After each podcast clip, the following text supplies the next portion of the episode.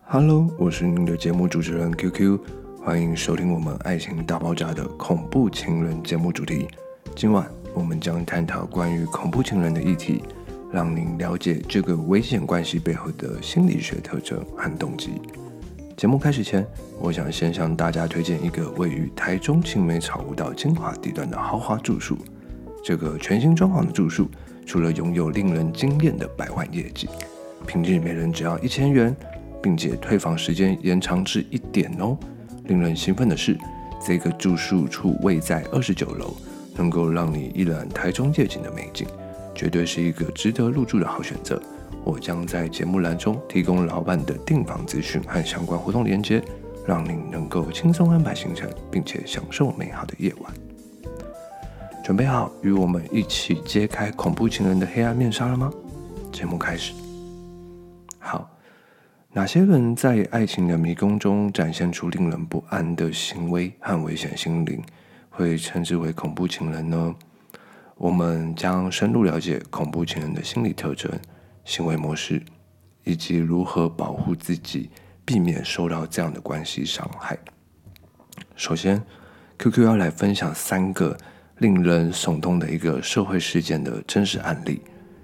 第一个是王水的龙尸案。这个是在一九九八年的时候，某一个大学发生一宗令人惊艳的震惊的案件。这个红姓女子呢，她是一位成绩优异的女研究生。那她与同班同学的闺蜜许姓同学对学长的竞争，又引发了一个爱情的一个纷争。那最终导致这个红姓女子杀人了。他甚至使用了一个极端的手段，就是自行去调制出这个汪水，好去将受害人的尸体毁尸灭证。后来也被判有期徒刑，一共服刑了十六年后才假释出狱。那社会档案第二个就是宅男的一个砍杀案，这个是在二零一四年新北市发生了一起令人发指的案件。张姓男子，好，他也是一名年轻的高材生，因为无法接受前女友提出分手，对他施以残忍的砍杀，造成了多处伤害。这个宅男原本是校园中的风云人物，但由于情感的困扰而走向极端杀人的事件。第三个是在二零一五年台南某大学发生的一个案件。黄姓同学向同校的朱姓学妹告白被拒后，就杀害她，并且对她进行这个性侵犯。他将尸体装进这个袋子，然后焚烧。震惊的是，凶嫌的父亲竟然是一名刑警。这种情况其实会让我们反思：有时候，即使身处在家庭背景和环境中。也无法完全预防犯罪行为的发生。以上三个案例在提醒我们，有时候感情纠纷可能会导致极端的行为，我们必须学会以理智和冷静的方式处理冲突，并寻求适当的帮助。再来，我们分析恐怖情人的类型会有哪些？有些信号可能显示着一个人，他是有潜在特质的恐怖情人。以下是一些常见恐怖情人的类型：控制型的恐怖情人，像是这类恐怖情人倾向于极度控制和操纵他们的对象，他们可能限制对方的自由啊，追踪行踪。不断监视或干涉日常的活动，这些行为可能表现出极度的嫉妒、过度保护和侵犯对方的隐私。第二种是情感依类型的恐怖情人，他们会表现出过度的依赖和需求，在这个情感上的依赖。并且在对方施加压力，其实就是所谓的情勒啦。那他会使对方感到一个负担。那在外在上可能会表现出一种强烈的焦虑、不安跟控制欲望，并将自己的幸福完全依赖对方。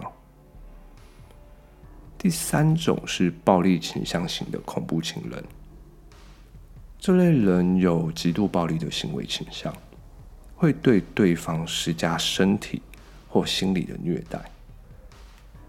他们可能会表现出愤怒爆发、威胁或攻击的行为，并且对对方造成身体或心理上的伤害。这些恐怖情人的心理游戏呢，是如何去使用心理游戏来操控他们的对象？那比较常见的方式就是，还有他们的外在行为是。通常外表会沉默和冷漠，好，他们除了使用这个沉默冷漠的方式去让对方造成不安跟不确定感，好，可能也会拒绝回应对方的沟通，冷落对方的情感需求，让这个对方感到焦虑和无助，还有矛盾和混乱，可能会故意制造这样的情境。哦，导致于对方感到困惑，无法预测，也可能会不断去改变自己的意见啊，善变，矛盾的去做出这样一个难以捉摸的行为，来给对方回馈。那还有就是羞辱和贬低对方，透过这种羞辱跟贬低的话语行为，能够削弱对方的自尊心和信心。他们可能侮辱对方，嘲笑对方的能力、外貌或成就，会使对方感到自卑和无价值感。那还有就是模糊跟掌控的能力，一样就是会使对方难以去了解和满足他们的期望。那他们可能随时会去改变这个所谓的规则，好去创造对方无法满足的条件。进而去掌控对方的行为和决策。那还有一种就是，呃，类似就是说，一开始的单恋到病态的热恋的这个演变成犯罪行为，像是利用这种邪教或心灵控制来操纵、迷惑喜欢的对象，好用这种操控受害者的思想跟行为，会让这个。情人关系中的，使他们成为情人关系中的一个受害者。那多位心理学家也曾分享过关于这个迷恋还有不放手的讯号，好，都是来自于他们犯罪行为的预警和信号。那像网络骚扰和网恋的这种恐怖情人，像在网络的世界呢，恐怖情人通常都是指那些以虚假的身份去追求他人。并且在网络上好对其去进行这个骚扰啊、诈骗，或是建立这个虚假的人设或恋爱关系的人，在现在的网络时代变得更加普遍。好，它会带来一系列的问题跟风险。那他们透过这个网络平台去对个人进行骚扰、威胁跟追踪的行为，好，可能会像是发送邮件。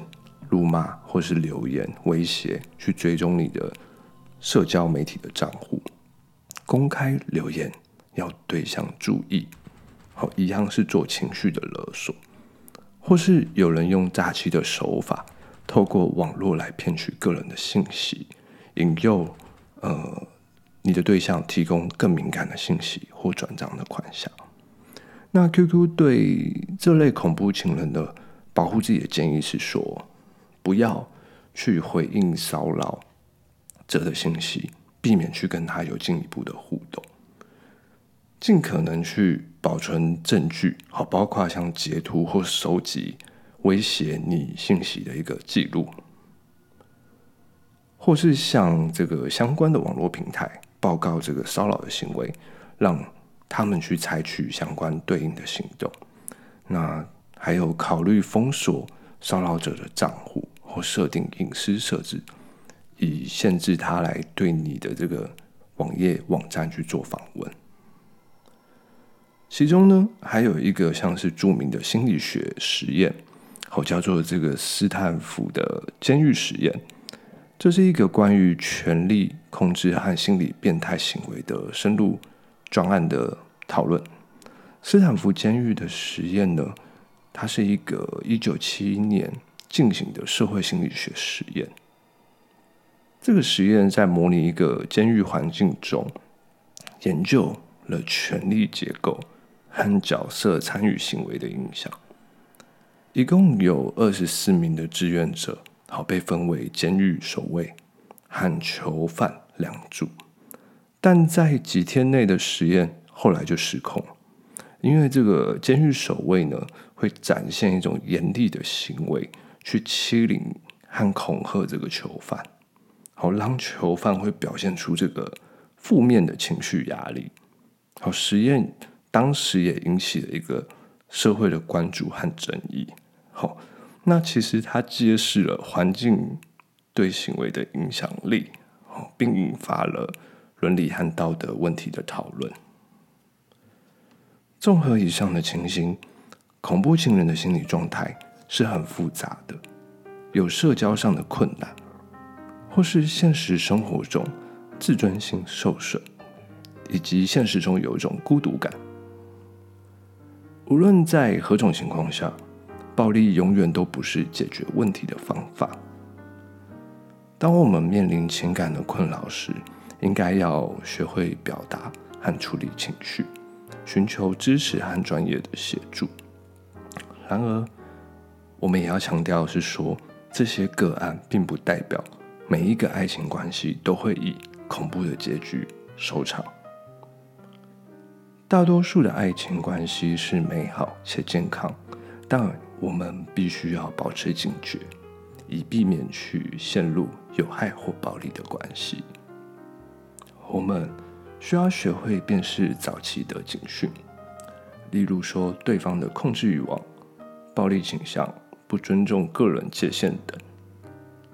如果你感觉到自己处在一个不健康的关系中，请勇敢地去寻求协助和支持，他可能会是家人或朋友。